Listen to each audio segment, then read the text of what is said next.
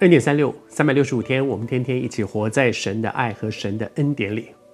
昨天和你分享说，当先知耶利米和巴录恐怕那个时候是非常挫折、非常懊恼的时候。我们忙了那么久，我们你想想看，要把神那么多的话一步一步整理出来，而且那个时候的写字不像我们现在电脑动一动就可以，它是刻在羊皮卷上的，要一个字一个去刻。把我们下了那么多的功夫，把这整件事情完成，结果根本没有结果。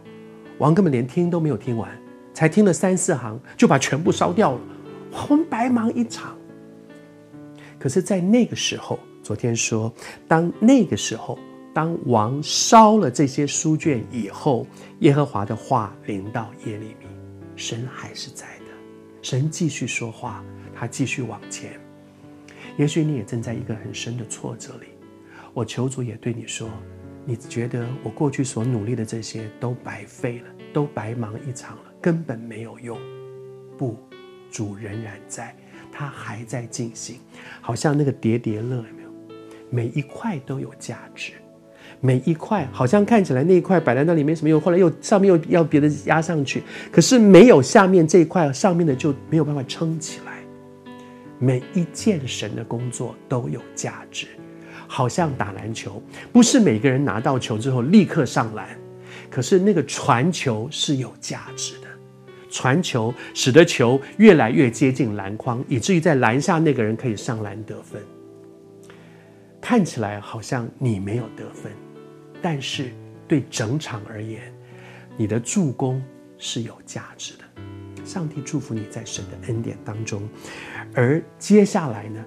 神要他们重新再去写一遍，再整理一遍，并且加上了一些东西，包括什么呢？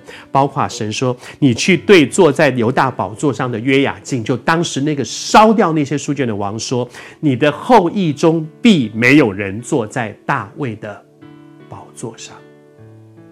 每个人都要为自己的行为负责任。”神跟约雅敬说：“我给你机会，你有十一年的时间坐在这个王位上。”第四年、第五年，你后面还有很长的时间的时候，我就让你能够读到这个书卷。有多少人他们顺服神的带领，以至于现在这个书卷在你的手上，你听了三行就把它给毁了。你要为你所做的事付代价。你的后裔再也没有人可以坐在王的位置上面了。他本来本来在他们家的这个兄弟当，他是他是。很不容易的，让他有机会可以坐在那个位子上的，本来不是他的，让他有机会坐在那个位子上，但是现在，王神对他说，这个机会到此为止了，你的后裔没有人再坐在这个位子上。我想神把这一段话放在圣经里面，留在我们中间，不只是提醒约雅敬。因为叶雅静后来的遭遇，他早就已经承担了他所做错的事情所应该承担的结果。神把这一段话留在圣经里，提醒你跟我：当神透过各样的方法向我们说话的时候，我们怎么回应呢？不论你怎么回应，我们都要承担那个回应的结果。顺服了，你就承担那个蒙福的结果。不顺服，我们也要承担那个悖逆的结果。